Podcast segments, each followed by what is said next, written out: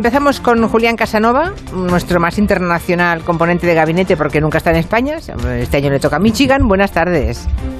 Hola, buenas tardes, buenos días aquí todavía. Buenos días todavía, sí. Eh, ¿Todo bien, Julia? Sí, todo bien. bueno, sí, estamos, estamos estupendo, todo es, todo es maravilloso, no nos pasa nada malo, todo va bien, no hay gritos, no hay insultos, no hay odio, todo estupendo. Carolina Vescanza. suena muy bien. sí, todo, ¿a que sí? Carolina Vescanza, buenas tardes. Buenas tardes. Y Angélica Rubio, buenas tardes. Hola, muy buenas. A mí lo que me desespera es que sea de noche tan pronto. Hay que acostumbrarse al invierno, pero eso que, ah, pues que en el este, que es donde estamos nosotros, tenemos media hora menos todavía que en Madrid. ¿eh? ¿A qué hora empezáis la noche? Pues yo creo que a las 5 de la tarde empieza a estar oscuro ya, 5 y pues poco como aquí, aquí, aquí igual. 5 y poco. En Madrid tenéis media hora más de margen, ¿no? 40 minutitos más. Y en Galicia todavía tienen más. Ah, bueno, claro, es que lo de Galicia, lo de Galicia el horario es tremendo lo que tienen allí, ¿eh? Pero bueno, en verano a las 11 de la noche es de día a veces, ¿eh? aún se ve, así que bueno, vamos a hablar de China las nuevas medidas anticovid anunciadas por el gobierno, habréis visto que ha desatado una protesta como no se había visto en, el país desde lo de Tiananmen, que eh, fue en el año 89. Claro, como en este mundo globalizado las consecuencias de cualquier punto de inflexión afectan a todo el planeta, pues ayer, por ejemplo, las bolsas lo pasaron mal en medio mundo, ¿no? Se hundieron.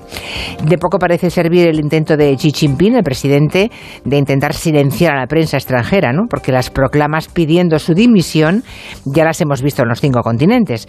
Además, en un momento delicado para él, en que China nada menos que intenta desafiar y disputarle el liderazgo mundial a Estados Unidos. De China y el futuro hablamos hoy en Tiempo de Gabinete. Asun Salvador, buenas tardes. Hola Julia, buenas tardes. En grandes ciudades como Pekín y Shanghai, en los campus de las universidades, venía cundiendo el enfado generalizado con la política COVID-0 del gobierno. También lo hemos visto en algunas fábricas, viene habiendo protestas y los ciudadanos se han echado a la calle en los últimos días, sobre todo el sábado y el domingo, con pancartas en blanco para denunciar la censura, con mascarillas con la inscripción 404, ese error que te da Internet cuando entras, sobre todo en China, en algún sitio que no debes.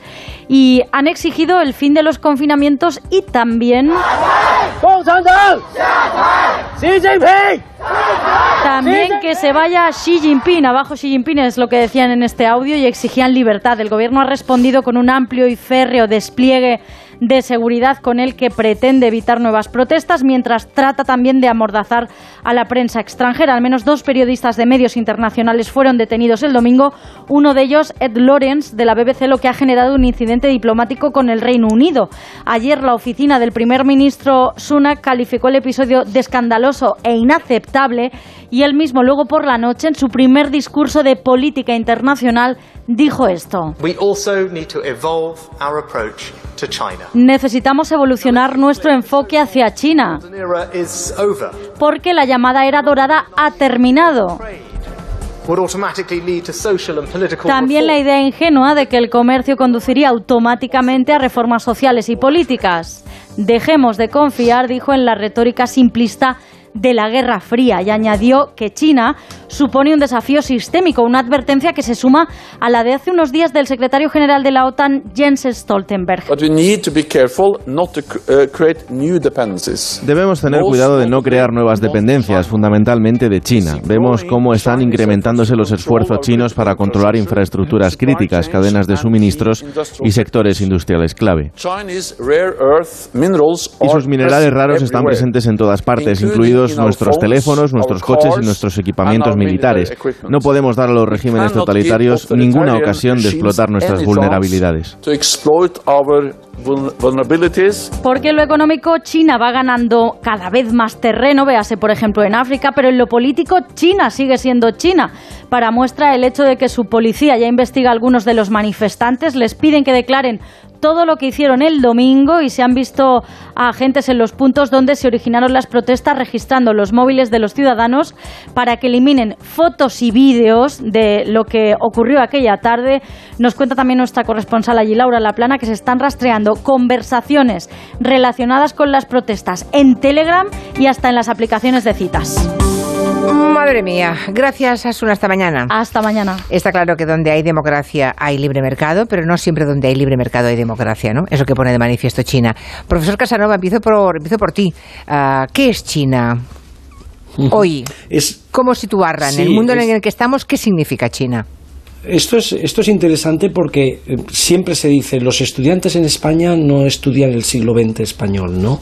Pero que tampoco se estudia el siglo XX en China, por ejemplo. Y perderse, perderse lo que ha sido China en el siglo XX, en el siglo XXI, es perderse una parte importante del mundo. Este, este, este país empezó como un gran imperio el siglo XX, con la dinastía Manchú, que llevaba tres siglos en el poder. Cayó de forma estrepitosa en 1911 esta, esta dinastía. No vino nada después transitando hacia el liberalismo, sino que hubo guerras señoriales de auténticos señores de la guerra, hasta que un conflicto entre una versión nacionalista y una versión comunista de Chiang Kai-shek y, y Mao Zedong acabó en una guerra civil en el año 49 ganando Mao Zedong y estableciendo allí el, comunismo. Además, en toda esta crisis profunda tuvo un, imperio enfrente poderosísimo hasta su derrota, Japón, que le invadió una buena parte del territorio.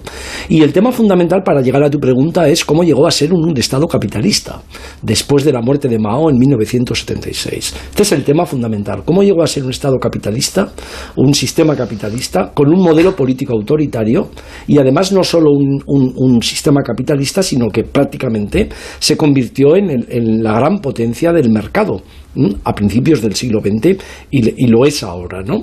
Entonces aquí yo creo que hay tres, tres ámbitos eh, muy importantes.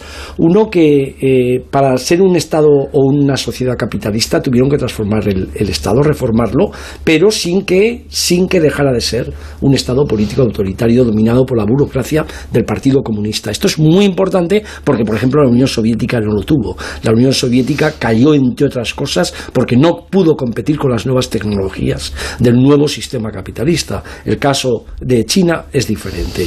Y en segundo lugar, creo que el gran reto es que nosotros hablamos normalmente de, la ultraderecha, hablamos de, los peligros de la democracia, pero realmente el único, el único modelo político autoritario potentísimo que queda a principios del siglo XXI en estos momentos, que queda y se ha transformado para seguir avanzando, es el modelo eh, político chino. Que por cierto, las reformas prácticamente no le han quebrado nunca. Ha tenido, ha tenido eh, conflictos importantísimos. ¿eh? Recordemos Tiananmen, evidentemente coincidió prácticamente con la quiebra de la Unión Soviética después de las revoluciones del 89. Eh, ha habido protestas importantísimos, importantísimas en Hong Kong que han tenido, que han tenido hoy, hoy, hoy escuchaba esta mañana yo en la, en la NPR, que es la, la radio pública de Estados Unidos, que las protestas chinas de Hong Kong tuvieron algo así como un 21% de impacto en el, en el, en el Producto Interior Bruto de China y que, y que estas están aproximadamente en un 25% el impacto que se prevé. Es decir, que cuando hay conflicto no hay reformas, pero sí que se transforma, sí que de alguna forma tienen un impacto profundo en la economía internacional. Y una última cosa que me parece, que me parece muy importante para todo esto. Como el mundo necesita a China, los, grandes imperios o, modelos políticos autoritarios no caen solo desde dentro, caen desde fuera. Sin factores externos no hay en el siglo XX y en el siglo XXI ningún gran país que haya caído. Y este factor externo de movilización en favor de una democracia ah. en China no existe porque eh, eh, nadie en el mundo capitalista occidental, los, economistas, los politólogos, los, eh, los políticos, dejan de percibir que el día que haya una fragmentación, el día que quiebre, eh, el, mundo va de alguna forma a sufrir estrepitosamente. Porque este es un país que no ha tenido nunca ninguna experiencia democrática. Y este es un país que cuando no ha tenido centralización autoritaria se ha fragmentado, tiene 1.400 millones, un gran, un gran país y y el gran problema es que necesita a China el mundo tal y como es, porque el día que China no es, sea tal y como es, el mundo empezará a quebrar de una forma considerable. O sea, la pregunta que yo planteaba a las 3 de la tarde, que decía, eh, decían los oyentes, no tiene un poco la perversión de la propia pregunta, es, ¿es viable una China democrática? La respuesta es que no, que al mundo no le interesa una China democrática. En porque dejaría, porque dejaría, entre otras cosas, dejaría de ser la fábrica que necesita todo el mundo rico de Occidente, claro. Sí, porque además no, además además, perdón, además libre mercado, pero no, de, pero no olvidemos, perdona Julia, libre mercado, pero no olvidemos que hay un sector de la población eh, pobrísima, paupérrima, que hay un sector de, hay un sector de la población lejísimos del centro del poder político, ¿no? Y, y evidentemente eh, unas reformas, como sabemos por España, por los países pequeñitos que transitaron de largas dictaduras a democracias, las reformas no solo necesitan reformas económicas, sino necesitan grandes reformas en los niveles de vida, en las políticas del Estado, y esto en China hoy es muy difícil. Además, los demás países hmm. temblarían el día que todo esto, porque la gente piensa que es una, una dictadura, transita a la democracia, no, no, es una dictadura que acabaría, acabaría con una fragmentación del poder considerable. Ah, y de un cierto cinismo de Occidente, ¿no? Que necesita el régimen chino para mantener a nuestro estatus y necesitamos, vamos a poner el término plural porque... Necesitamos, sí, sí, sí, sí, necesitamos. ¿Cómo lo ves, Carolina Vescansa? Pues me ha gustado mucho la, la intervención de, de Julián, ¿no? Eh, ¿Cómo lo veo? Lo veo realmente muy complicado. Quiero decir, nosotros hemos perdido, estamos perdiendo la oportunidad de transformar nuestros modelos productivos a través del aprendizaje que tuvimos en pandemia.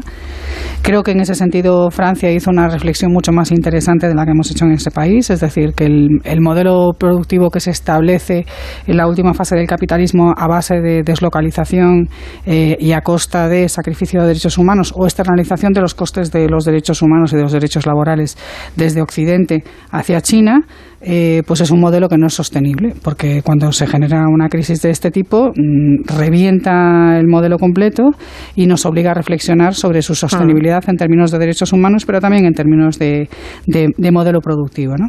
Seguramente no es que la democracia en China no sea viable eh, por otras razones económicas, es que seguramente el modelo de economía mundial que tenemos montado no es viable. A eso me refiero, eh, claro. Eso es lo que no es viable. Sí, sí, exacto, exacto. Como, no es, como no es viable, lo que tenemos es mm, una sucesión sistemáticas de, una, de, estallidos de, una crisis que en realidad es sistémica. Eh, esta, esta crisis eh, en concreto, la que, la que está surgiendo en estos días en China, eh, la verdad es que tiene una génesis muy, muy bestia, ¿no? Porque aunque aparentemente podríamos entender, o lo que yo he estado leyendo en los medios eh, occidentales a priori es, eh, bueno, pues eh, esto es una crisis contra las medidas del COVID. Claro, pero una se imagina las medidas del COVID pues como aquí, ¿no? Quiere decir, confinamiento, la gente no sale de casa. No, pero es que las, las medidas anti-COVID en China son que vienen unos tíos y te ponen una cerradura por la parte de fuera de tu casa, un alambre y no puedes salir. ¿Qué es lo que ha pasado con ese incendio que es el detonante de, de esta crisis, ¿no? Esa, esa ratonera en donde a la gente se la encierra en su casa por fuera, se ponen unas, eh, en las calles se llena todo de, de, paneles eh, como los que tenemos para, para cerrar las autopistas aquí, ¿no? Se llena de paneles para contener, eh, para, de barricadas para contener si, si hay asaltos masivos de gente que quiere salir de su barrio. Entonces estamos hablando no de medidas anti-COVID, estamos hablando de represión anti-COVID en una región en concreto, además, donde en la que la violación de los derechos humanos pues es salvaje, ¿no? He tenido tiempo de leerme eh, el informe del Alto Comisionado de Naciones Unidas, eh, firmado y suscrito por Michelle Bachelet, eh, precisamente con firma de 31 de agosto de, este año, sobre esa ciudad en concreto y sobre esa región en concreto, en donde ella estuvo haciendo o dirigiendo una investigación sobre las violaciones de derechos humanos de la minoría musulmana, que es la que ha muerto en ese incendio y es salvaje. Es, un informe con violaciones sistemáticas de los derechos humanos, torturas, esterilización obligatoria de mujeres, campos de reeducación. Hay campos de reeducación para esta población musulmana, que es la que, la, que es mayoritaria en esa región, en donde se encierra a la gente como en campos de concentración para reeducarlos eh, y evitar, según, eh, según el gobierno chino, los riesgos de, eh, la, del, islamismo o del, o del terrorismo. Mm, mm, sistemática violencia sexual, abortos, abortos forzosos, en fin, un espanto, ¿no?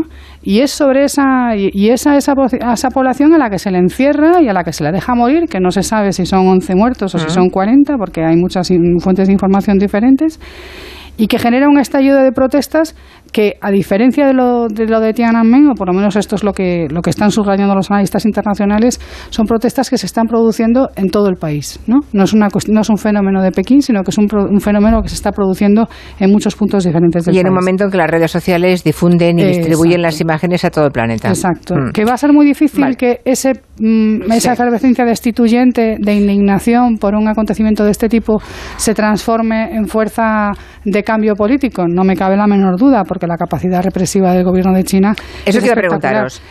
avanzo y paso la palabra a Angélica Rubio, luego lo hacemos segunda ronda, pero ¿qué va a hacer? ¿Qué creéis que puede hacer, qué va a hacer la autoridad china? ¿Qué va a hacer la policía? ¿Aplastar todas estas revueltas si creéis que van a seguir? A ver, yo las informaciones que... es que mm, yo creo que habría que dividir dos planos, ¿no? Una cosa es hablar de China, de su política, la geopolítica, el papel en el mundo, y otra cosa es lo que está ocurriendo ahora. Yo me voy a lo concreto, a lo que está ocurriendo ahora, que es lo que me preguntabas. Julio, yo He preguntado también a, gente que conoce bastante lo que está pasando allí. Primero, hemos visto las imágenes y los vídeos y en redes sociales porque esta, eh, eh, esta protesta les pilló, pilló al gobierno de improviso. Como sabéis, eh, las grandes tecnológicas solo hay un país en el mundo al que se han plegado, que es China. Ah. Google acepta la censura solamente en un país, del gobierno, digo, en China y en China directamente cortan internet y se acabó. Esta vez les pilló por sorpresa y por eso no pudieron, no llegaron a tiempo de censurar vídeos y las imágenes de las protestas. Llevan sí podrían hacerlo a partir de ahora, entonces. Sí, podrían hacerlo y yo creo que lo van a hacer. Los chinos llevan tres años encerrados y eso no hay ser humano que lo aguante. No hay ser humano que lo aguante.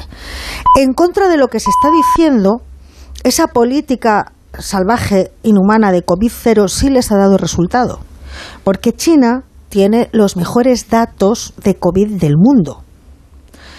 Menos muertos, quieres decir. Claro, claro. Bueno, ya, claro. Claro, entonces, lo que me cuentan a mí es lo siguiente. Hay 60 millones de chinos mayores de 65 años que no se han querido vacunar.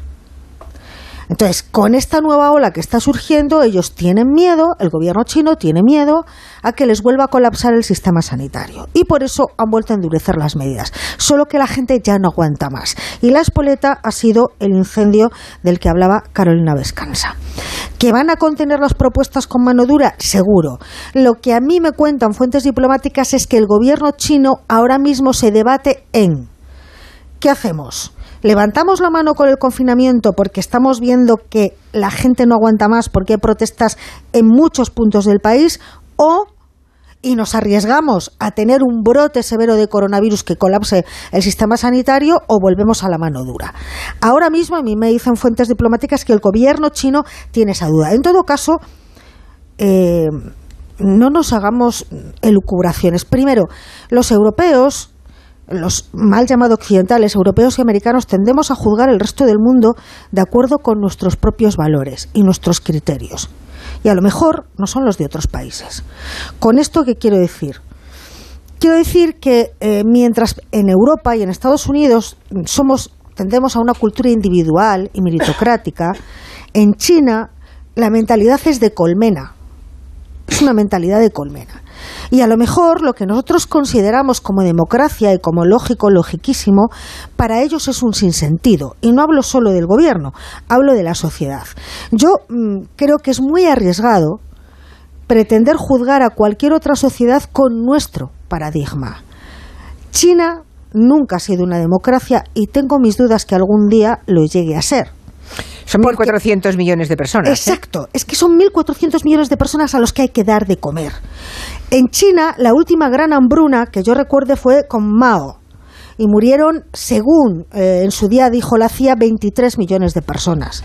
Que eso, claro, en 1.400 millones. Pero es que ahora se han acabado las hambrunas en China. Hay pobreza, sí, pero en China se ha reducido espectacularmente la pobreza. Ha emergido una clase media inmensa, inmensa. Y estamos hablando de paradigmas que no nos los creemos. Es que Shanghai tiene 26 millones de habitantes. Imaginemos la mitad de toda la población española metida en una ciudad. Estamos hablando de parámetros inimaginables a escala española. Y desde luego, ya China ya es la segunda potencia mundial sin duda y hay quien dice que incluso ya la primera. Nadie sabe, por ejemplo, qué avances tecnológicos tiene el ejército chino se desconoce. Es que se desconoce mucho de China. Entonces, ahora mismo lo que sabemos es que tienen un problema que se veía venir, porque es que lo que no se puede ir ningún gobierno, ni el español, ni el chino, ni el americano, es contra lo más básico del instinto del ser humano. Tú no puedes tener tres años a la gente encerrada. No es viable. Por cierto, dejamos que se convirtiera en la fábrica de Occidente porque los salarios eran de miseria, no había sindicatos, no había derechos humanos y nadie se llevó las manos a la cabeza. Y ahora ahora nos escandalizamos. Hombre, un poco de cinismo sí que tenemos, ¿eh? ¿En qué, ¿En qué, medida entendéis que es un... Eh, sí, uh, Julián, iba a preguntar por el desafío. ¿Qué supone China como desafío para Occidente? Lo digo porque hemos oído al primer ministro británico y, y a Stoltenberg, el jefe de la OTAN, hablar en esos términos, ¿no? Del desafío que supone para Occidente. ¿En qué sentido? Bueno, es un desafío muy grande. Es que, claro, estamos hablando de, de China solo, pero es que el, el Pacífico, la zona de, la, de Corea, de Japón, de India y de China eh, va a ser el futuro del mundo. Pero el futuro del mundo desde el punto de vista económico, que ya lo empieza a ser. Ya es, y exactamente. El futuro, y el futuro del mundo en los conflictos. Está claro. que yo, yo se lo digo muchas veces, eh, porque eh, digamos que hay muy buenos especialistas en China, en el mundo occidental. No en España, que no hemos tenido nunca ninguna trayectoria de, de ese tipo, pero hay muy buenos especialistas y sobre mm. todo gente china ya, trabajando en las mejores universidades del mundo y están, están dando verdaderas lecciones de lo que ha significado todo eso. Y yo creo que ellos siempre sacan una conclusión que es muy importante, que nosotros la hemos visto también en España en el siglo XX.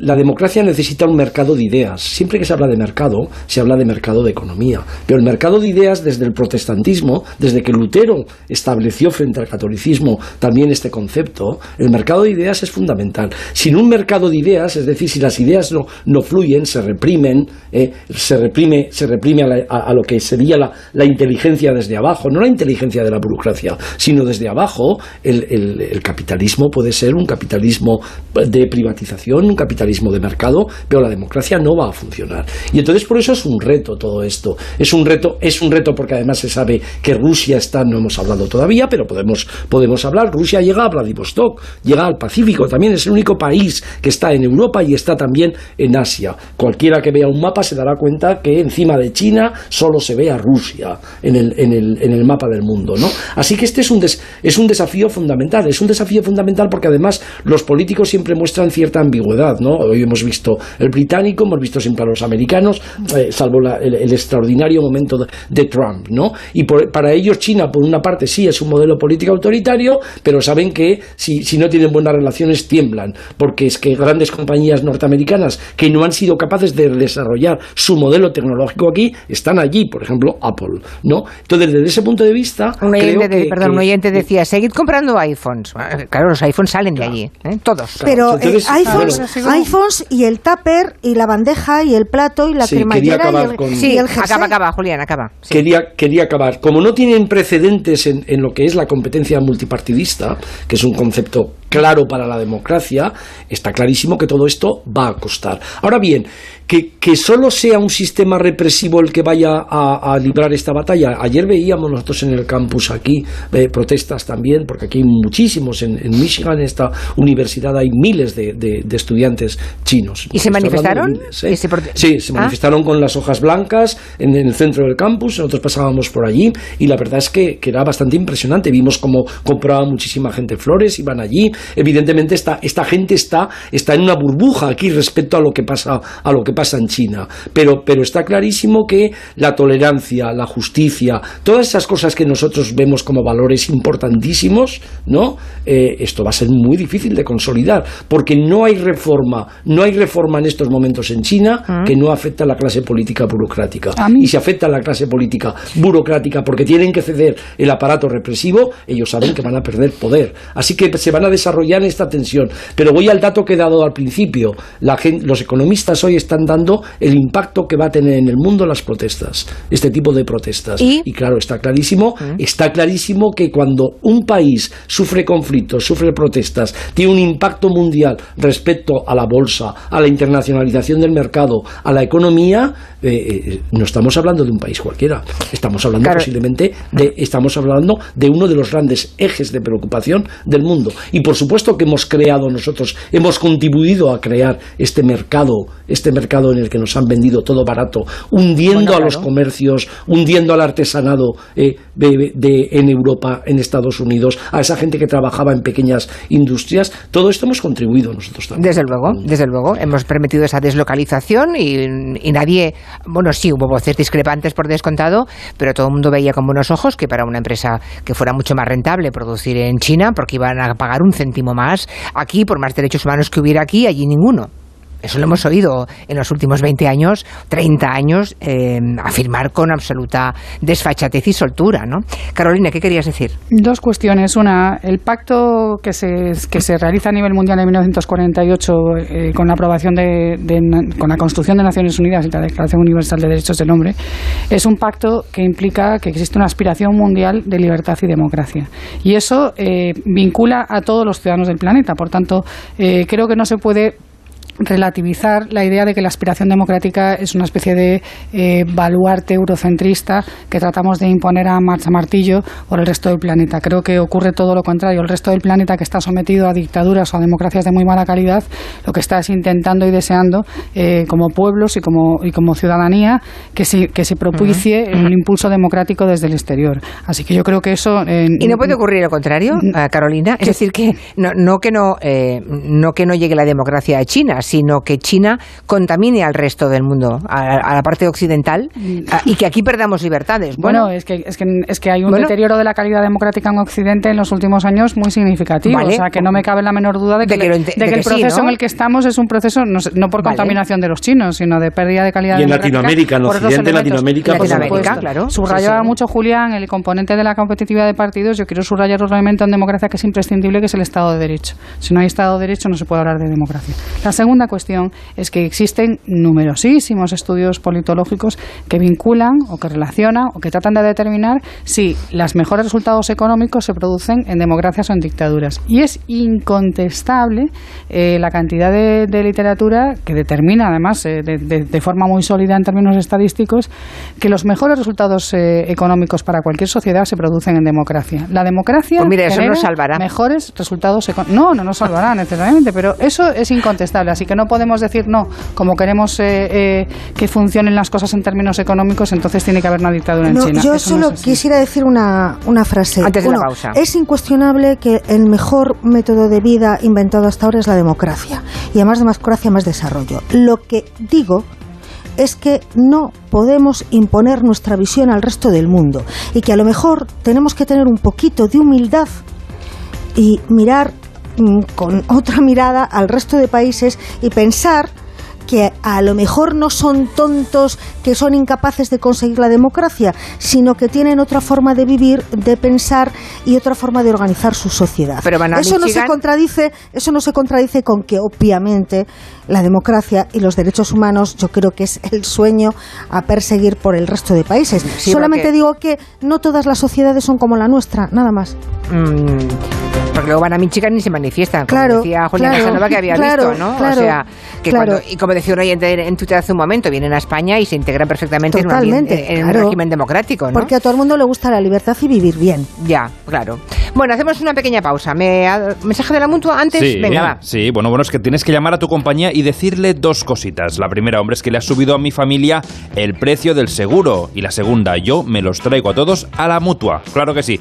Llévalos tú también a la mutua con cualquiera de sus seguros y les bajarán el precio, sea cual sea. Llama ya al 91 555 5555 y los cambias a todos. Por esta y por muchas cosas más, vente a la mutua. Consulta condiciones en mutua.es.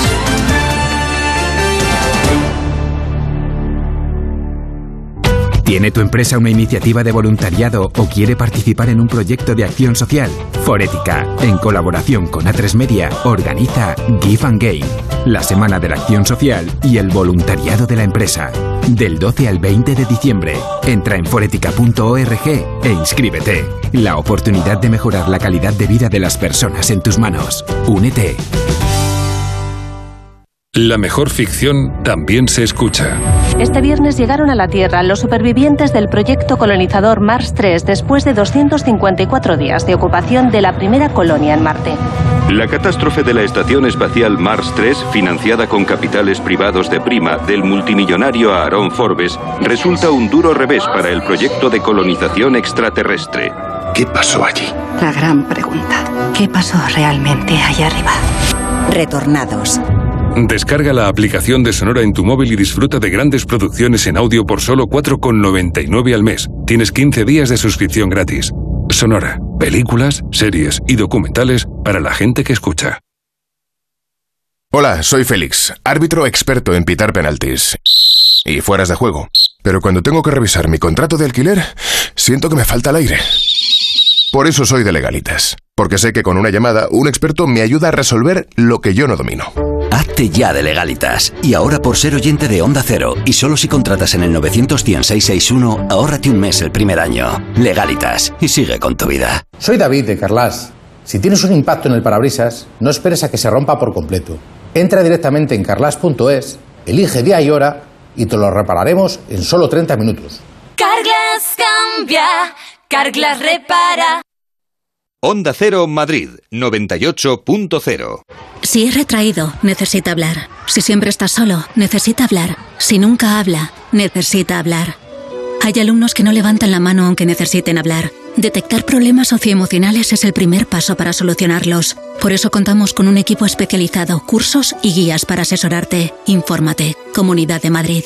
¿Comprarías una prótesis de cadera por internet y dejarías que te la colocara alguien que no sea médico? No, ¿verdad? Entonces, ¿por qué compras la ortodoncia, el blanqueamiento dental o la férula de descarga si los tratamientos bucodentales son complejos y han de ser personalizados? Consulta con un dentista de tu confianza. Pon la salud de tu boca en buenas manos. Colegio de Odontólogos y Estomatólogos de Madrid. ¿Qué pasa, chaval? No te pierdes el Mundial de Qatar, ¿eh? Pues si quieres catar lo bueno y dormir como un jeque, ven a Factory Colchón, porque Factory Colchón ya está abierto en Madrid. Ven a la calle San Bernardo 66 y llévate un colchón visco por solo 49 euros. ¿Qué? Vamos a Factory Colchón y nos hacemos unos colchones.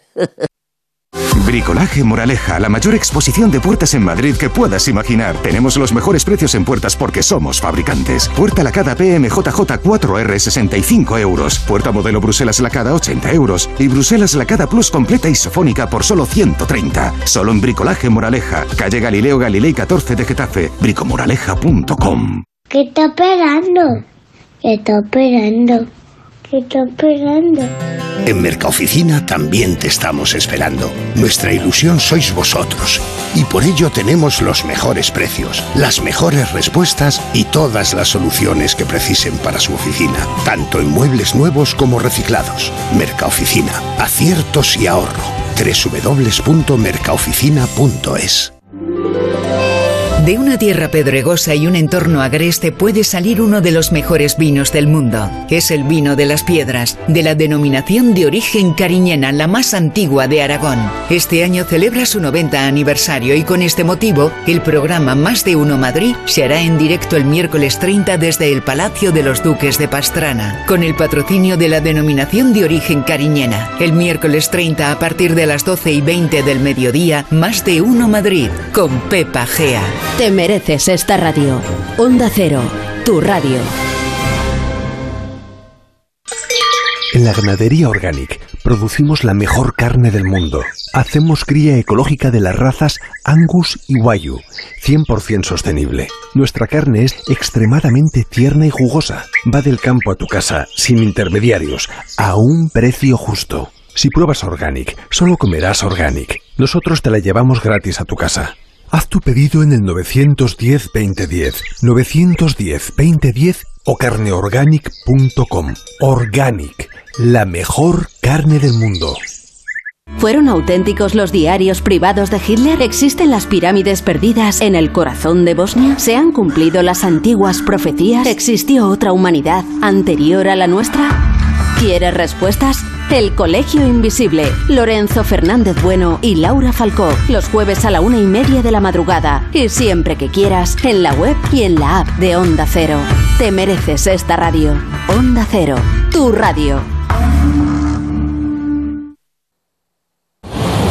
¿Quieres estar al día de la actualidad deportiva? Aquí Radio Estadio Noche os lo contamos. Esto va a ser muy, muy intenso. Entrevistas, tertulia y análisis. Radio Estadio Noche. Aitor Gómez.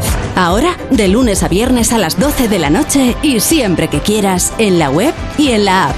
Te mereces esta radio. Onda Cero. Tu radio. Onda Cero. Madrid.